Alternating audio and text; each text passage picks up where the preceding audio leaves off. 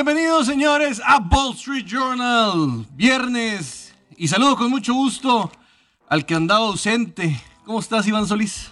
Buenos días, Rol. Buenos días a toda la gente del Wall Street Journal. Hoy traemos una de lujo. Mira nada más. ¿Tú conociste a la leyenda?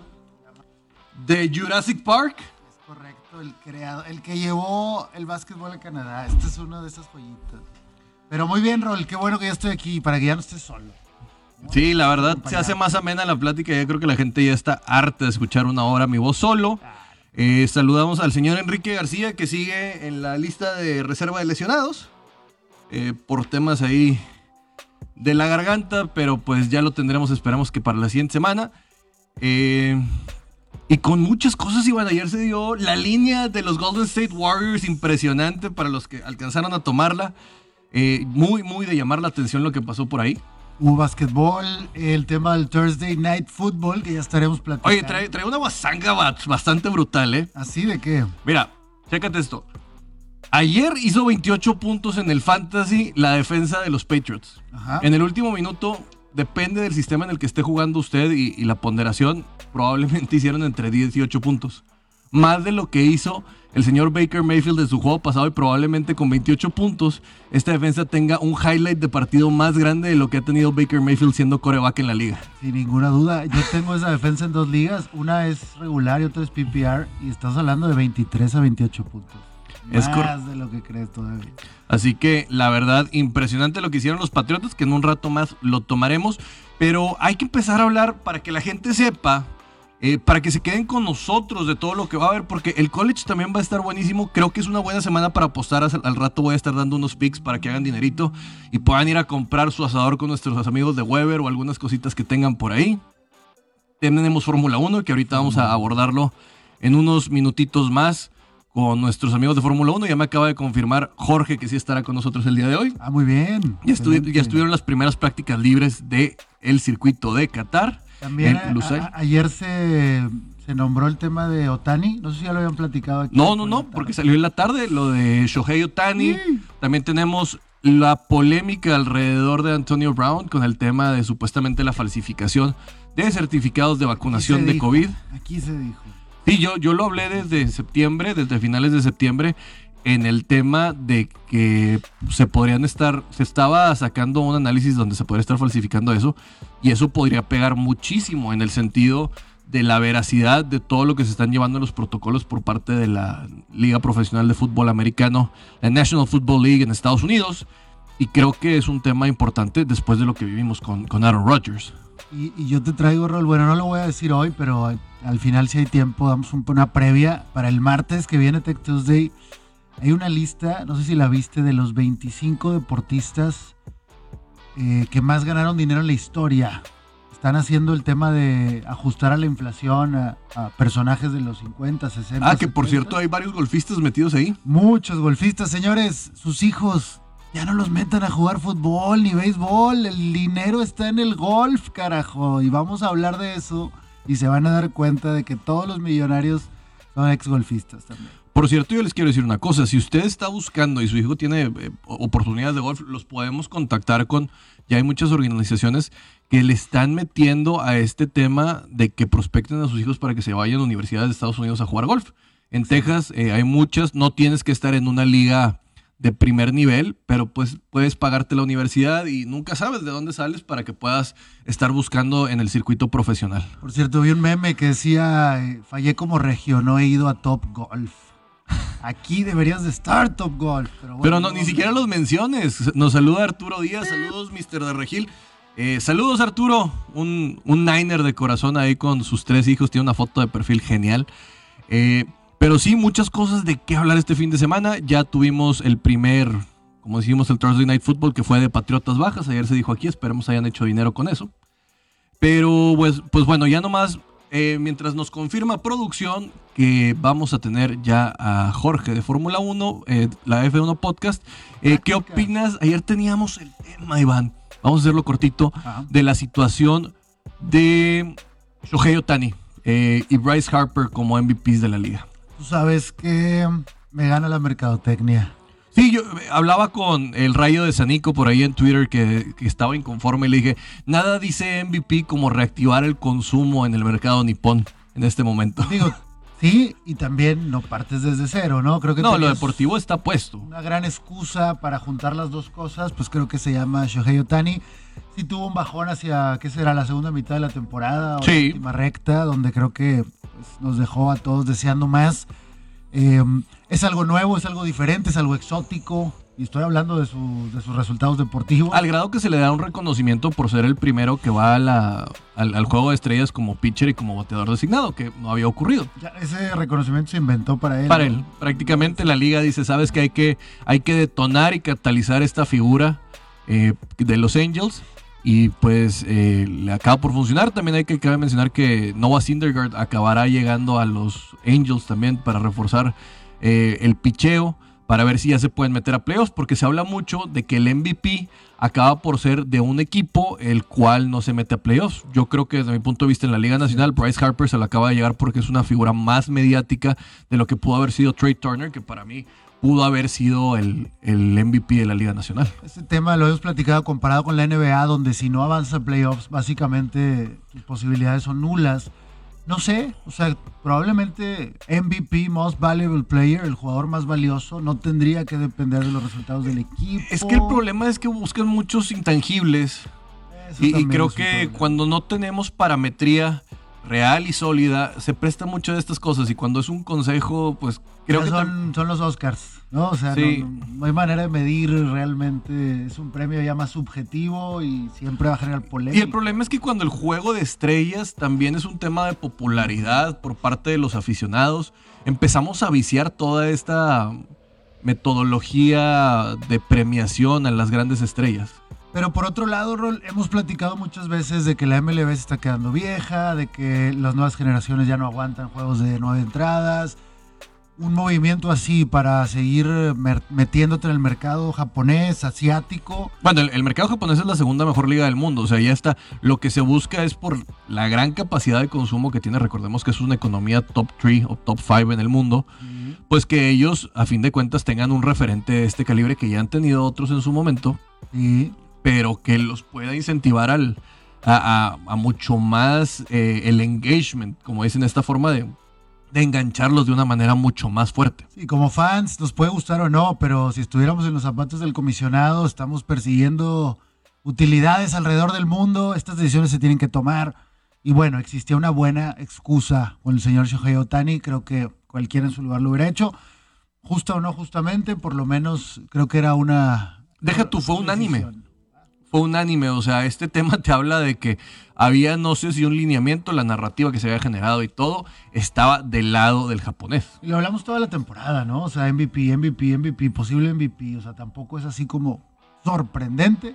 No, no sabíamos, Crónica de una muerte anunciada, no podemos mentir, era muy difícil que le pudiera competir eh, Salvador Pérez, que para mí hace una gran temporada, y que también Vladimir Guerrero, o sea, el tipo tenía que aspirar a una triple corona para poderlo quitar y todavía había gente que decía, no sé si esto significa que pudiera ser el, el MVP. Así que, pues bueno, eh, esperemos que sea para bien de la liga, que va a atravesar un momento difícil, ya lo dijo el comisionado, que probablemente vayan a tener una huelga por el tema del nuevo acuerdo colectivo.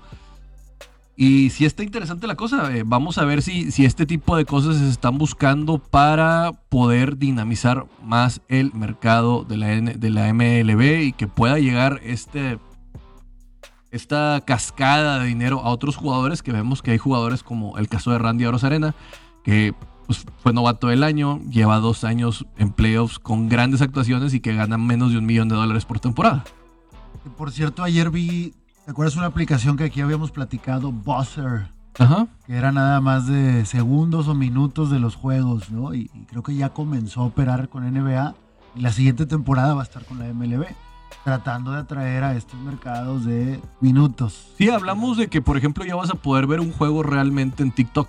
Sí, literalmente. O sea, literalmente ya las, ya, ya las franquicias ya es si no puedo llegar al mercado joven de la manera tradicional, pues voy a llegar por otras herramientas en las cuales me generen ingresos. Y por 3 dólares creo que al trimestre, o sea, estás hablando de... de es nada. Nada para tratar de atraer a la generación Z. también yo creo que no nos escuchan a nosotros, esos malditos. Pero Tal vez sí, pero eh, no, nos conocen o tienen maneras bien diferentes y, y, les valemos gorro. Eh, ¿Me avisan? ¿Todavía no tenemos ahí a la gente de F1? Ya te tenemos, Jorge, ¿cómo estás? Bueno. Ahí está, Jorgito. Ah, es que ya lo vi ahí, pero no lo tengo en audio. Buenos días, Jorge. ¿Cómo estás? Bien, bien, ¿cómo están ustedes? Yo, sí te escucho. habla, conmigo, no te preocupes. Espérame, nomás se me cayó el, audio. Eh, ya nada más la gorra de los Yankees. Oye, Jorge, yo, sé que te me escapaste un poquito porque los Rams perdieron contra los 49ers el, Monday Night pasado y, no quería saber nada de mí. No te creas, andaba en la sierra mi estimado, mi estimado Jorge ya trabajando, pero... Dos semanas de horror con los Rams. Oye, pero después del Gran Premio de Brasil, que fue impactante el dominio de Lewis Hamilton y que demostró por qué es un heptacampeón y que sus tablas son muy diferentes a la de muchos pilotos construidos en la historia, nos vamos a Qatar. Qatar, un circuito que, desde mi punto de vista, con las rectas y, un otra, otro sector con curvas sutiles, está pintado para el motor de Mercedes. Bueno, para la unidad de potencia. Pues uno pensaría que sí, ¿verdad? Pero si vemos las dos prácticas de hoy, de hecho, durante, durante la semana platicando incluso con la gente que nos escucha, uh, todo el mundo coincidía que era una pista para Red Bull por el tipo de trazado. Pero vimos que más o menos, porque en las prácticas de hoy, Pierre Gasly, increíblemente en la 1 y la 2, se encuentra en la en la segunda posición en las dos, entonces se ve que si le acomoda a ese motor Honda también, yo creo que la carrera va a estar cerrada porque no, se separan mucho de lo que es Mercedes y Red Bull otra vez. Acordémonos que no, vemos el trazado, por ejemplo, en Austin, y pensábamos que ese sí era, era históricamente Mercedes y gana Red Bull. Y nos vamos a México, que, que dominaba Red Bull también, y Mercedes ahí con el, con el carro de Hamilton, incluso Botas, si no hubiera sido por otras circunstancias, ah, también, también va fuerte. Entonces, no, los trazados que históricamente le pertenecían a uno parece ser que no se dan a veces. Entonces, quién sabe si Mercedes pueda dominar en un trazado que uno pensaría que es para ellos. Una de las cosas que cabe recalcar, yo sé que la gente se de repente como que medio se enoja porque nos enfocamos mucho a la punta, pero hay que decirlo, siete años de no tener competencia y ahorita tener un campeonato de pilotos tan cerrados y de constructores, pues hace que nos centremos en esta parte, nos enfoquemos. Pero la unidad de potencia de Lewis Hamilton, que cambió el, motor de combustión interna, Ahorita se ve muy sólido ese motor. No sé cómo, qué, me puedas dar acerca de esto, de este cambio que a fin de cuentas, con todo y lo que perdió el fin de semana pasado, se alcanzó a meter a primer lugar y se veía funcionando de manera óptima con todas las eh, actualizaciones de motor que le siguen haciendo los dos competidores principales del máximo circuito del automovilismo.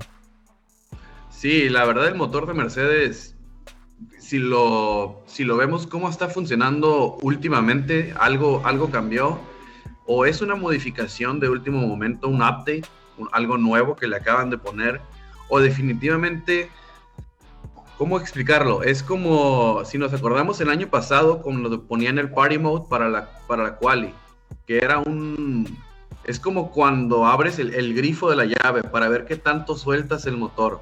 Y eso se prohibió quiere decir que el motor lo puedes, puedes modificar para ver del, del 0 al 100% qué tanto le das. Y yo creo que eso es lo que hizo Mercedes. Yo creo que Mercedes le está dando un 70% al motor y por eso continuamente tienen que cambiar, pero también están jugándole con las penalizaciones.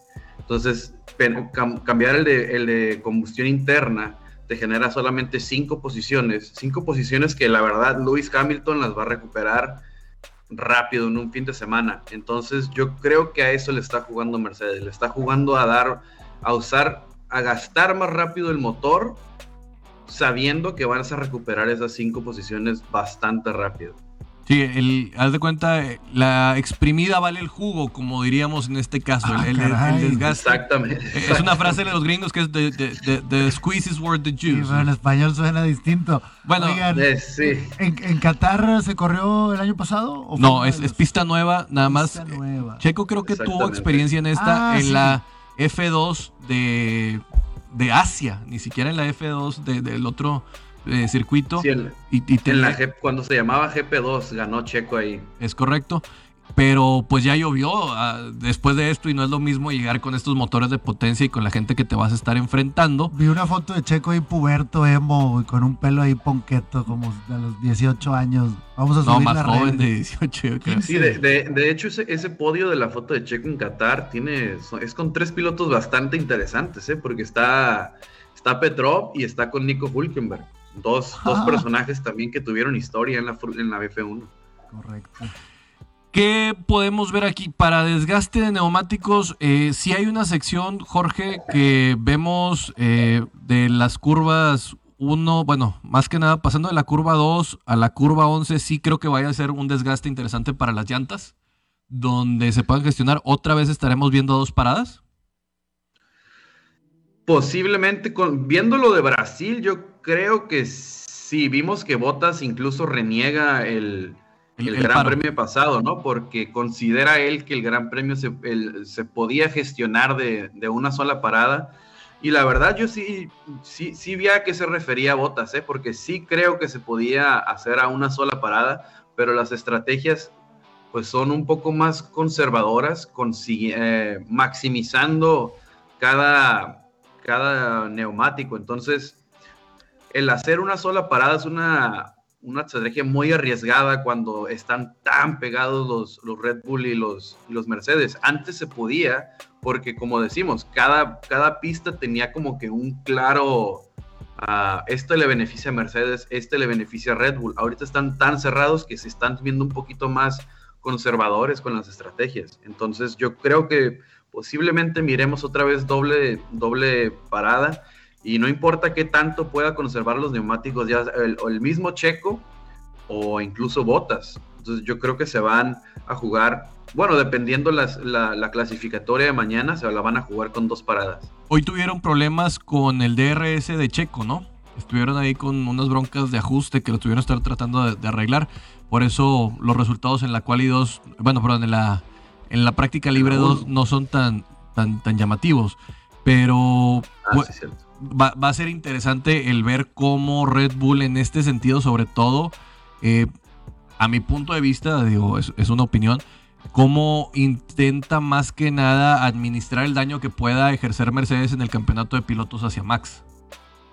Pues es que hasta el mismo este, Helmut Marco ¿no? lo dijo durante la semana. Si esto que está haciendo Mercedes termina a ser 100% válido, que yo creo que sí lo es, se van a ir con el campeonato, porque sí se vio bastante superior. El hecho de que Hamilton recuperara 25 lugares en un fin de semana y aún así le sacara ventaja a Max Verstappen, quiere decir que algo cambió radicalmente. O sea, eh, como dijo Charles Leclerc, esto es más de lo que te puede ofrecer un monoplaza, ¿no? Y, y sí tiene que ver mucho el talento de Lewis Hamilton, pero algo, algo cambió radicalmente en esa unidad de poder. Se le está jugando todas por todas Mercedes. Y y, quién, y a ver, a ver cómo funciona, a ver cómo puede responder Red Bull a esto mismo. Si, a mí me pones a apostar, cambió todo, ¿eh? O sea, para mí creo que Mercedes y Hamilton van a terminar llevándose el campeonato de constructores y el campeonato individual. Al menos que ocurra un accidente, porque no veo cómo Red Bull pueda. O sea, estás diciendo que ya va a ganar eh, Hamilton y luego Mick Schumacher va a decir, por mi padre. ¡Wow! ¡Qué necesario! Se le va a ir a estrellar acá. No, no, se crean. nosotros no creemos. Cuando le muestren banderas azules, puede que se le deje ir. Una, una duda, eh, ¿qué tanto impacta el tema de una nueva pista? O sea, ¿tenemos alguna referencia? ¿Para todos empiezan de cero? ¿Hay algún tipo de, de cambios que pueden venir por ser una nueva pista? ¿O simplemente se adaptan desde el viernes, el sábado y el domingo veremos lo mismo de siempre. Pues antes de llegar a la pista, acordémonos que ya tienen horas y horas de, simulada, de, estar en un simulador. Y la verdad, los simuladores de Fórmula 1 cada vez son más y más y más interesantes. Son más, lo más que te puedas acercar a la realidad es lo que tienen esos simuladores. Entonces, por los sectores 1, 2 y 3, las curvas ya se las saben. La, el, cómo llegues y cómo esté físicamente el, pavimento, el tarmac, como le dicen, ah, eso ya es otra cosa, ¿no? Una cosa es saberte la pista porque sí se la saben, y otra cosa son las condiciones que se presenten ya el mero día. Entonces, ah, para una pista nueva sí le metes un, pues yo me imagino que se meten un poquito más de horas para aprendérsela, porque pues digamos, para ir a Mónaco, pues tienen toda su carrera eh, conociendo la pista, incluso antes de llegar a Fórmula 1 ya, ya, ya se la saben por, por, por lo que es esa pista, ¿no? Pero para estas sí son horas y horas de simulador y después llegas a la pista, pero ya con un conocimiento general de lo que es. Sí, en este caso también mencionar una de las pelas más interesantes es otra vez McLaren contra Ferrari, en la cual Ferrari se ha posicionado después de Brasil de una manera mucho más sólida. Eh, por ahí ya la gran amistad de Lando Norris y Carlos Sainz empieza a desgastar por ese intento de largada un poquito intempestiva por parte de Lando en Interlagos, que luego ya hubo ahí un tema de que no pudo hacer nada Carlos Sainz y que si Lando incurrió en una insensatez por lo que traía.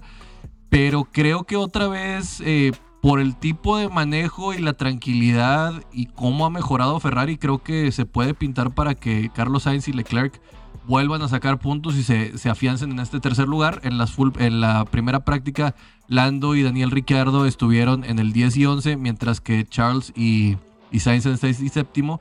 Lando en la segunda ya se mete a quinto, Carlos Sainz eh, pues décimo, Leclerc en, en décimo tercero. Y Ricciardo como que después de esta victoria sigue crudo de la champaña del Shui y no acaba por demostrar más que para hacer batallar a Valtteri Bottas. Ahora aprovechando ese tema, les pregunto a los dos, eh, fuera de lo de Mercedes y Red Bull, ¿Qué proyecto de escudería ven más sólido? Eh, mm, la verdad, por resultados, para mí lo que hizo Ferrari el 2021 se me hace increíble. A mí también creo que Ferrari el siguiente un Ferrari, un Ferrari desconocido, ¿eh? porque casi siempre tienen un favorito y alguien que apoya, como casi todas las escuderías, y han estado trabajando con una sinergia Ferrari que claramente durante el 75% de la temporada vimos cómo el Mercedes era mejor.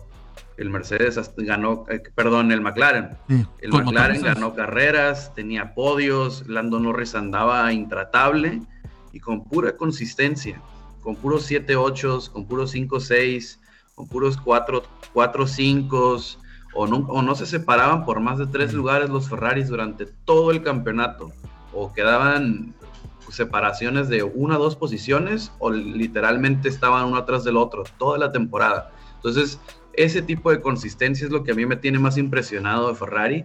No es algo que vemos muy seguido de Ferrari. Por lo general, era Vettel el favorito y Raikkonen apoyándolo. Era Schumacher y haciendo menos a Barrichello.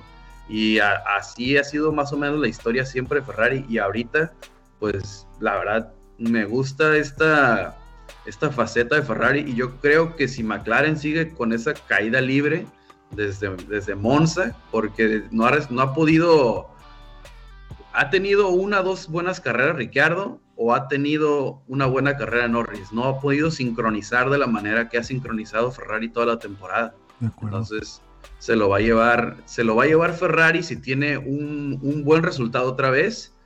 Si esta carrera de Qatar, Ferrari termina otra vez, uno seguido del otro, en el top 6, y McLaren apenas consigue puntos con uno, yo creo que firma ya. Sí, y creo que para el siguiente año, con dos pilotos de esta manera, con, más en crecimiento, eh, creo que Ricciardo, si bien se ha mantenido y ha tenido una victoria, va más a la baja que a la alza. Eh, creo que con el nuevo paquete aerodinámico podríamos estar hablando de una temporada muy diferente para Ferrari el siguiente año hay que ver qué hasta dónde puede llegar con, su motor, porque ya no sé qué tanto les dé, pero sí, en, por lo menos regresando a, oportunidades más importantes para el cabalino rampante. Eh, vamos a ver en esta, porque creo que, como tú dices, se podría consolidar en una de esas ya el tercer lugar, que es la pelea de Best of the Rest. matemáticamente no, pero viendo cómo se ha ido la cómo ha estado las últimas tendencias de la temporada, Ferrari puede firmarlo ya. Sí, es, es una tendencia lo que hablamos de, del manejo. El manejo, Jorge, de que sabes que no van a cometer ese tipo de errores en el cual acabas quedando fuera por un tema mecánico o porque te arriesgas de más, porque estás desesperado, porque quieres demostrar algo. Aquí creo que ellos están diciendo, la sobriedad nos va a llevar a este tercer lugar, que es lo que queremos para sacar recursos y para que se consoliden nuestros pilotos en este sentido, porque hemos visto casos en el cual eh, el mismo Carlos Sainz trae mejor eh, ritmo de carrera que Leclerc y le respetan al Leclerc, pero luego, ya lo dejan ir un poquito más a, competir al español. Esto creo que es bastante llamar la atención. Bien. Sí, la, Adelante, Jorge. No, no, no, nomás iba a, reafirmar lo que estaban diciendo. Jorge, vámonos con las predicciones para este fin de semana para ya irnos a un corte porque eh, ya nos toca y el productor ya nos está mandando. ¿Tú cómo ves el podio y alguna sorpresa o algún detalle que le digas a la gente para seguir? Pues yo creo que se tiene que seguir de muy de cerca lo que está haciendo, ah, pues básicamente Gasly contra Alpine, porque esa batalla va también empatada y los dos Alpine contra los dos Alpine en puntos y un Gasly con un lugar más arriba van, van parejitos. Entonces hay que fijarse bien en lo que tenga que hacer Gasly este fin de semana. Yo creo que es un piloto súper interesante. Ah, el podio, los primeros cuatro, creo yo que no habrá sorpresas, pero creo que el, el, piloto a ver este fin de semana va a ser Pierre Gasly. Sí, llamativo, es un piloto que de repente o tiene muy buenas carreras o tiene muy malas por lo que acaba pasando. Esperemos que Yuki ya no sea factor. que el señor Tsunoda ya no acabe siendo factor porque lo andan buscando. Pasa la cual y, prácticamente ves a Helmut Marco buscándolo por todos lados para buscar hacerle algo. Ya le afectó a Checo en el, en el premio pasado. Yo me voy a ir con 1-2 de Mercedes. Creo que me voy a quedar con el 1-2 de Mercedes. Con Max Verstappen en el tercero. Eh, Creo que. Yo no creo, Bueno, dame chance. Yo, quiero ver a Hugh Valtteri despedirse ahora que ya le llevaron un chino con 35 millones de dólares en la mochila uh. para que lo apoye en Alfa Romeo. Exacto. Eh, y vamos a ver qué está pasando, pero hay que meterle un poquito de sabor. Jorge, te lo agradezco. Por desgracia, ahora te toca otra vez levantarte. Ya nos vamos a un corte. Te agradecemos y chequen el podcast de la F1 porque aparte tienen muchas noticias de lo que pasó esta semana, de lo que está pasando, del desmadre que está viendo con Jeddah allá en Arabia Saudita para que se enteren porque la verdad vale mucho la pena aventarse esos 45, una hora con mis amigos de la F1. Listo Jorge, gracias. Hasta luego. Ahora sí, vámonos a corte. Oye, Iván, y yo te traigo una solución para uno de los problemas más grandes que se vienen en fin de año. ¿Cuál? ¿Dónde hacemos la maldita posada? Buena pregunta.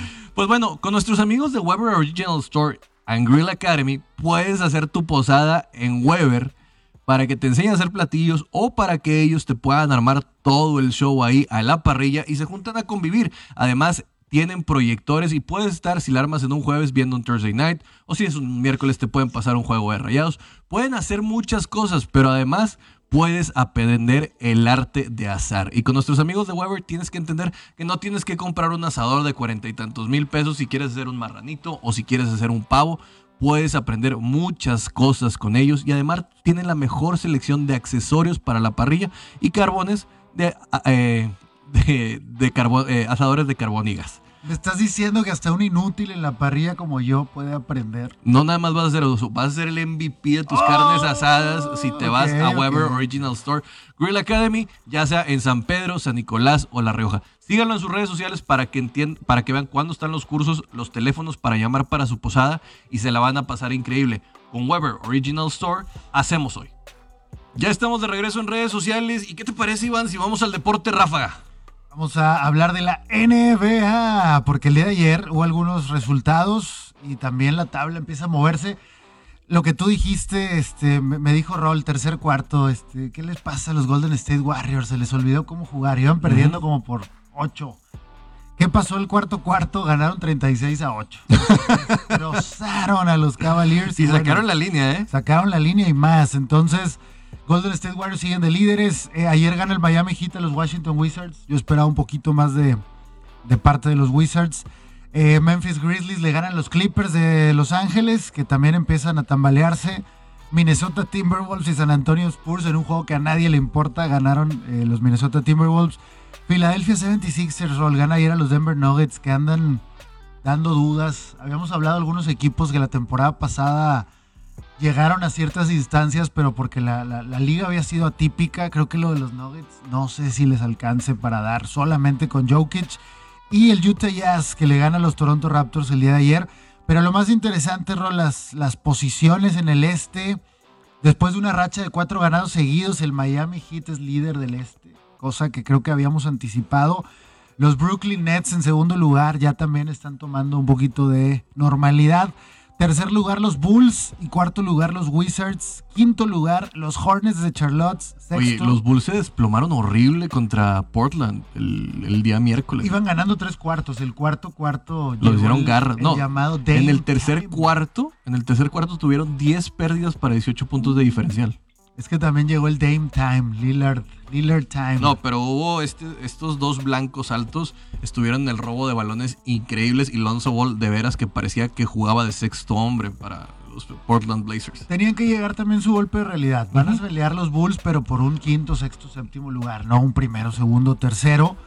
Eh, y bueno, pues lo interesante del este rol es que ninguno de estos equipos, más que los Brooklyn Nets, creo que le podrían dar pelea al otro lado de la división. Oye, hay una nota por ahí que se habla de que los Philadelphia 76ers ya están en discusiones para un trade de Ben Simmons, un canje, y por ahí suenan nombres como el del forward de Jeremy Grant, eh, para que pudiera llegar, o también el de James Harden. Lo de la barba se ha hablado mucho, pero hay, hay, quienes dicen que es nada más para calentarlo y que se, que se ponga a jugar. Con sí, esta parte de, de, de molestarlo con lo de Irving creo que es difícil pensar que te deshagas de tu segunda superestrella porque ya nada más te van a quedar ellos dos. ¿Y Ahora, Durant no existe o qué? ¿yeah? ¿Y Kevin Durant no existe ahí? Sí, pero es Kevin Durant y Harden. Ah. Si no, ¿quién pero más? si llega Ben Simmons, ¿no se consideraría superestrella? Ay, no sé. Habría que pensar ahí, ¿sabes qué? En la química. ¿Qué tanta química haría el pero juego? Pero Kevin Durant es más, más tranquilo, con a lo mejor Ben Simmons no es alguien que lo presione tanto, es un tipo que ya se notó que... Bueno, si él está pesando Filadelfia, creo que en Nueva York el primer error que tenga también le va a pesar. Sí. Y, y ahí el tema es eh, qué tanto sí se puede hacer esto, qué tanto piden. Estamos de regreso en radio. Estamos de regreso en radio hablando de NBA. Eh, el tema de, de, de, los Brooklyn Nets, el tema de Ben Simmons, el tema de Harden. También es cierto, Rol, ya que lo platicas, que Harden no ha sido lo esperado los Brooklyn Con la nueva regla le ha pesado mucho. Le ha pesado muchísimo ponerse a jugar sin buscar faltas y esa parte creo que, que, que sí le ha afectado.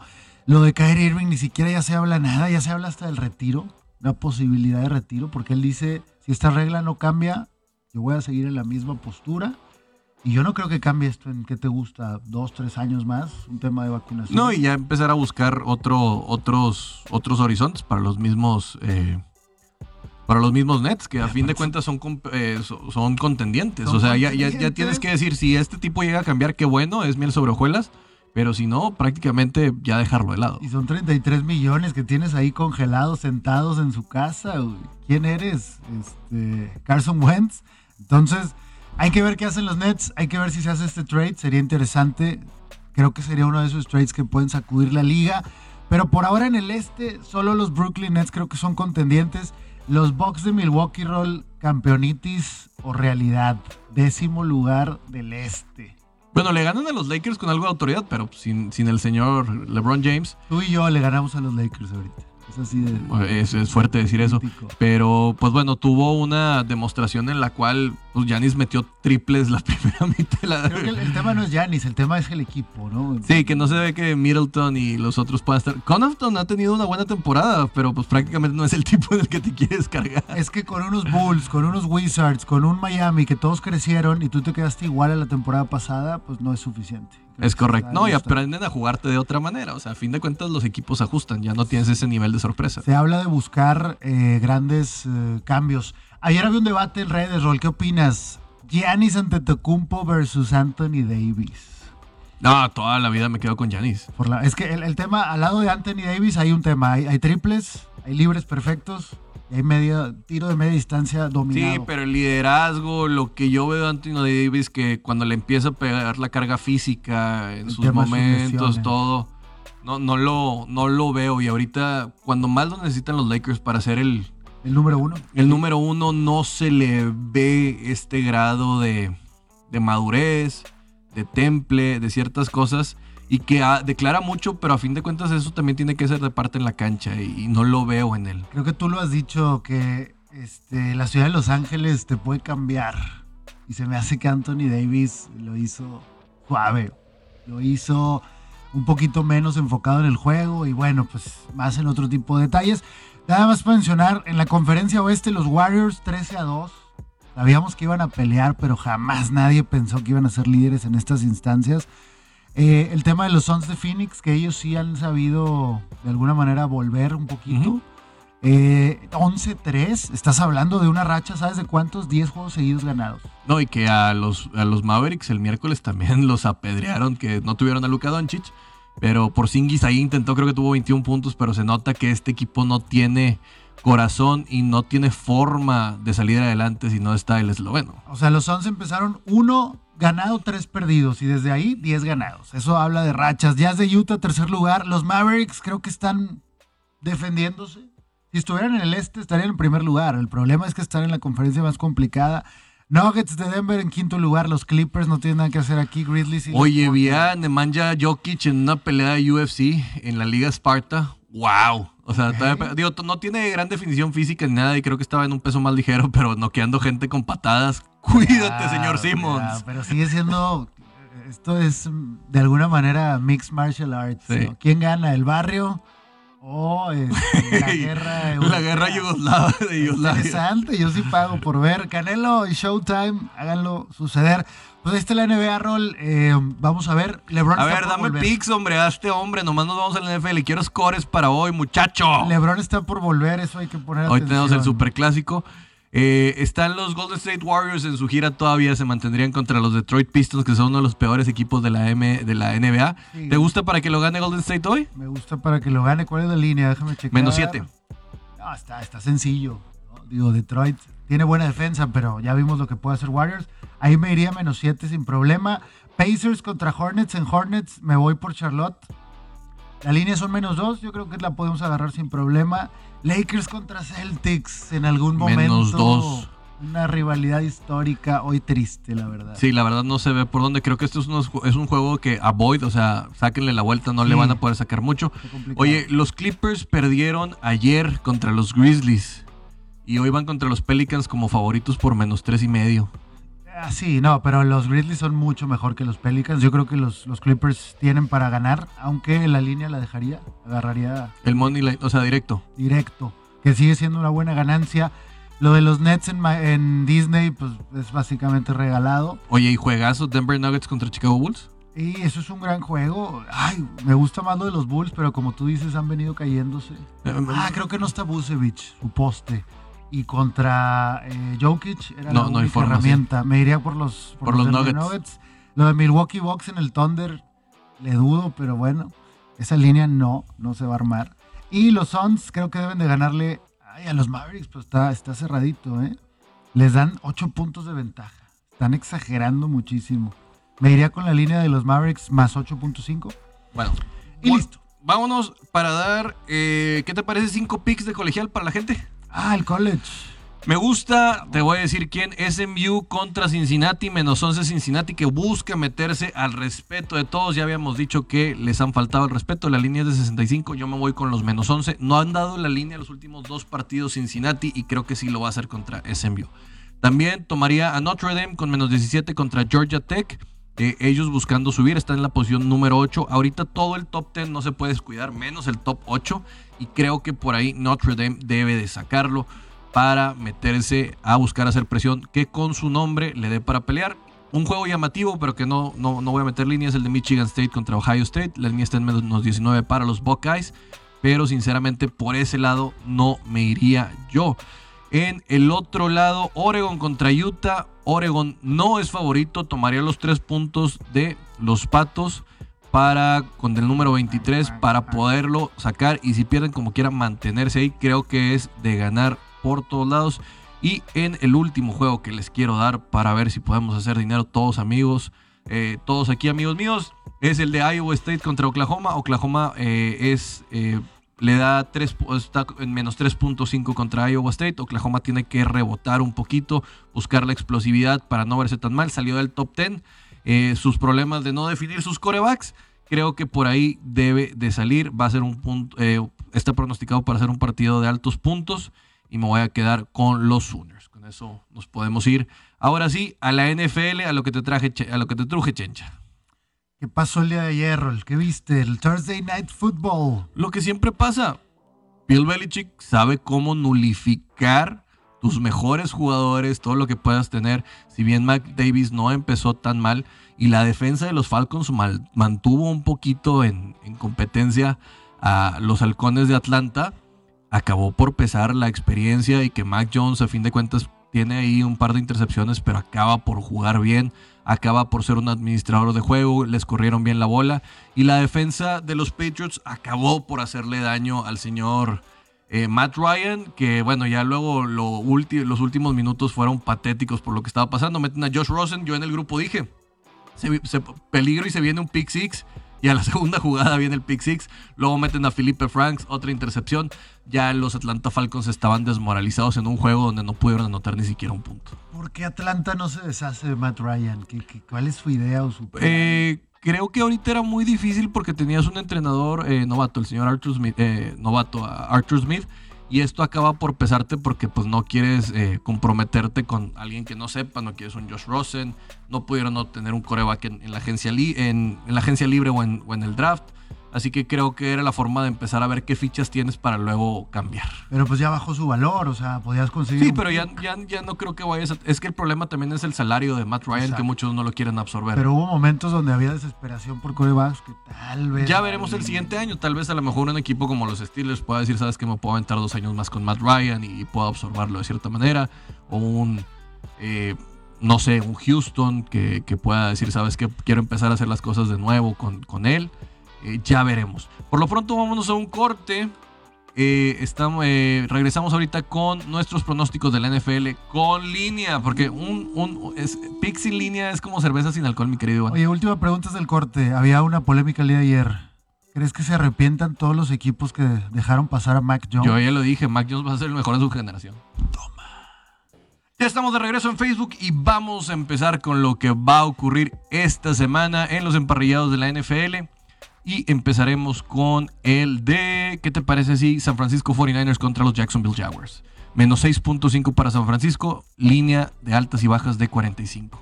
Después de lo sucedido el lunes, ya todos creemos otra vez en los 49ers. Pero mucho se habla de las tendencias en muchas casas de apuestas de estos que dan picks y tendencias que Jacksonville va a acabar por sacarlo. Regresa el señor James Robinson. Es un viaje a la costa este para San Francisco que les pesa por el tema de horario. Eh, la línea está en menos 6.5. Mi recomendación sería que tomaran a los San Francisco 49ers probablemente en, el primer, la primera mitad. Probablemente va a estar en 3.5. Creo que ahí sí lo sacan. Todos hablan de otras cosas. Yo en lo personal no me quisiera meter este juego porque o desde mi punto de vista, si a San Francisco le sale bien el primer cuarto, se van a despegar mucho. Porque te gana el corazón y eso no es bueno en las apuestas. Es correcto. No apuesten por su equipo. ¿Cuál es la línea de puntos? 45. Ah, esa no. Bueno, San Francisco trata de jugar a la defensa. Yo me voy altas, pero San Francisco directo. Esa sería mi apuesta. Bueno, y luego tenemos a Washington Football Team contra los Carolina Panthers. Qué cosa más interesante, el señor Cam Newton probablemente ya esté en los controles completamente, enfrentando a su ex coach, a Ron Rivera. Recordemos que no, no está Chase Young, eh, se acaba por romper el ligamento cruzado anterior de una de sus piernas. Eh, favorito es Carolina Panthers con menos 3.5, línea de 43. El regreso de Cam Newton. Este es un factor muy interesante, aunque estuviera PJ Walker, por el tema de que con las optativas de correr le, le, ayuda mucho también a Christian McCaffrey.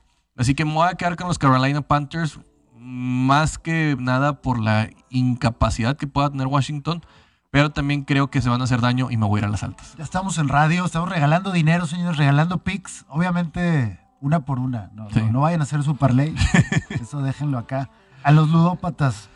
Eh, um, Green Bay Packers contra los Minnesota Vikings. Packers es favorito por menos 1.5.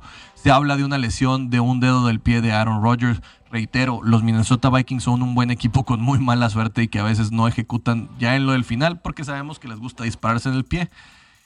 Híjole, no está Aaron Jones, pero AJ Dillon no, no, no lo resienten. Es la quinta mejor defensiva la, de, los, la de los Packers. Eh, desde mi punto de vista, me voy a quedar, ¿sabes con qué? Simplemente con las altas en este juego de 47.5. ¿Tú sabías que Justin Jefferson es uno de los receptores que está en el top 5 de recepciones de esta temporada No y yardas? Pero ha soltado 10 balones. Imagínate dónde estaría. Si tiene un buen partido, Justin Jefferson puede significar Ahora- algo por ahí. Me voy a quedar en las altas. Este es un juego, pues también hay rivalidad de por medio, ¿no? Eh, creo que el señor Aaron Rodgers, tu tío Aaron Rodgers, lo único mi que tía lo puede, Karen, Aaron Rodgers. lo, lo único que puede tener Rodgers es su cuerpo, la parte de lesiones. Si esto se confirma, estaría bastante preocupado. Pero me gusta lo de las altas. Creo que esa parte es segura en este juego. Vámonos a lo seguro. Detroit Lions contra los Cleveland Browns. Eh, Baker Mayfield ahí con todo el tema de lesiones. También con el señor Jared Goff, que también tiene una, eh, una lesión de una de sus piernas. Creo que es un cuadríceps por ahí. Eh, menos 11.5. Eh, ¿Será este el juego de los leones finalmente? Híjole, no sé. ¿Ya volvió Chubb? Mm, seguía en protocolo de COVID, pero no debe de tardar en regresar si estaba vacunado. Eh, va a ser un juego de mucho, mucho ataque terrestre. 43.5 me voy a quedar con las bajas. Y me voy a quedar con Cleveland porque si ya no pueden sacar este juego para retomar un poquito de oxígeno, eh, sería imposible para ellos. Kevin Stefanski los conoce bien porque estuvo en la división de ellos eh, con los eh, Minnesota Vikings como coordinador ofensivo. Voy a quedar con los Cleveland Browns y las bajas. Luego tenemos un juegazo, Indianapolis Colts contra los Buffalo Bills. Los Bills son favoritos por 7. Los Colts no son tan malos como parecen. Línea de 50 me voy a quedar con los puntos de los Colts. No sé si lo ganen, pero me voy a quedar con los puntos de los Colts. Y me voy a quedar con las... Híjole, es que está muy tentativo, pero sí van a ser altas porque de 50 creo que van a estar en alrededor de 53 puntos. Luego tenemos a los New Orleans Saints contra los Philadelphia Eagles. Son favoritas las águilas, Iván. No puedo creerlo. Son favoritas las águilas por menos Volvimos. 1.5. Cuando yo los abandoné empezaron a mejorar. Volvimos. 43 carajo. puntos la línea, pero me voy a quedar con los New Orleans Saints. Y está el señor Alvin Camara, que ya volvió a los entrenamientos. Es en Filadelfia, eso sería algo interesante. La línea. Ay, no. La línea de Saints. 43, yo me voy a quedar con las bajas también. Sí. Por el clima intempestuoso que les pueda llegar a pegar. Eh, el perímetro de los New Orleans Saints no son tan malos, tienen buena defensiva. Pueden mandar probablemente a Demario Davis de espía de el señor eh, Jalen Hurts. Y va a tener una mala noche, un mal día. Y voy a tomar los puntos que le regalan a los Saints para quedarme en las bajas. Con el tema de- de- de- del clima, creo que esto es- se pone muy interesante. Habrá Miami. Dolphins contra los New York Jets. Menos 3, lado favorito para los Miami Dolphins. Los New York Jets van a, de- van a poner a Joe, a Joe Flaco en los controles. Ah, no, bueno. Voy a quedar con los Miami Dolphins. 44.5 la línea. Creo. sí. e- e- Esa está peligrosa. No, no me atrevería a apostar en puntos porque creo que Miami va a tratar de hacer muchísima sangre. Va a atacar mucho. Pueden salir puntos de la defensiva de Miami Con Tua. con Tua. Tagovailoa, así que eh, me- prefiero no tomarla porque sí creo que se van a ir a altas, pero no tengo la certeza para hacer lo que ponga su dinero ahí. Bien. Baltimore Ravens contra los Chicago Bears, un partido que se puede antojar mucho para las altas. Mucho, mucho, porque creo que esos linebackers pueden hacer eh, mella en Lamar Jackson. Así que me, me gustan mucho las bajas de este juego. Las bajas, sí, correcto. Y me que, seguiría quedando con Baltimore Ravens porque Chicago no encuentra las formas de hacer las cosas. Yo también, porque sabemos que Chicago no sabe atacar, pero defiende incomoda y eso puede hacer un, un partido aburridito. Los Houston Texans contra los Tennessee Titans. Eh, Tennessee con menos 10. Híjole, Tennessee eh, no está aquí Enrique, pero eh, encuentra la forma de ganar, pero ha batallado. Tiene que carburar mucho más su, su defensiva. Su ofensiva, perdón, su defensiva está jugando brillantemente, presionando nada más con 4. Creo que eso va a ser factor para que los Texans se desesperen. Va a ser un partido de... Es que es 44.5, creo que... Malditos Las Vegas, eres Pero muy inteligente. Me voy a quedar con. Mira, no me vuelvo a ir a la línea, pero sí me quedo con los Tennessee Titans porque sí está muy engañosa. Directo. Si estuviera en 48, 47, sí la tomaría teniendo un poquito más de certeza, le siendo honestos. todos, todos ganarían dinero, Rol, por Sí. eso la ponen ahí. Bueno, digo, la puedes mover, pero te baja el momio. Te baja el móvil, es correcto. Luego tenemos a los Cincinnati Bengals contra los Las Vegas Raiders. Es favorito Cincinnati por menos uno. 50.5. Creo que se van a hacer daño. Joe Burrow vuelve a las andadas. Va a darles con qué hacerles daño a Las Vegas en casa. Ya el tema de todas las noticias que ha habido alrededor, el hecho de que Kansas va mejor, eh, les empieza a hacer ruido por muchos lados y los Bengals van a acabar teniendo este partido en altas. ¿Crees que ya es el momento de Las Vegas de derrumbarse? ¿Será este el momento? Es muy difícil, Iván. Sinceramente, por más que pueda hablar de otras cosas, te pega tanta noticia que hay alrededor. Creo que debe haber conflictos a lo interno también. O sea, es muy complejo. Por primera vez creo que no es culpa de Derek Carr, pero qué, qué difícil. El juego de la semana, Dallas Cowboys, va- Dallas Cowboys contra Kansas City Chiefs. Altas, Chiefs altas, es altas. favorito por menos 2.5. Voy a tomar a los Dallas Cowboys por mi parte. Y las altas de 56.5. Y me gusta para que sean altas. Vaya a tratar de correr la bola eh, los Kansas City Chiefs. Pero no les va a salir. Esta es la verdadera prueba para, bueno, para ambos equipos, pero creo que el tema de Kansas, si aquí se, se pierdes, Va- se acabó. van a tener que llevarlo a un duelo de pistoleros. Y creo que al final de cuentas. El llevarlo a ese terreno va a significar puntos. Así que, aunque esté en 56.5, veo fácil que pueda ser un partido de 35-27, 35-30 y pues prácticamente pasando la línea ¿Qué probabilidad hay de que sea de esos juegos que esperamos que sean súper altas y segundo cuarto 6-3? A veces pasa. Digo, a fin de cuentas, si tuviera la bola de cristal no estaría aquí, probablemente. Pero Kansas City no sabe defender. Eso creo que ya lo- Ha, ha mejorado su defensa, Sí. pero creo que Dallas también es demasiado explosivo.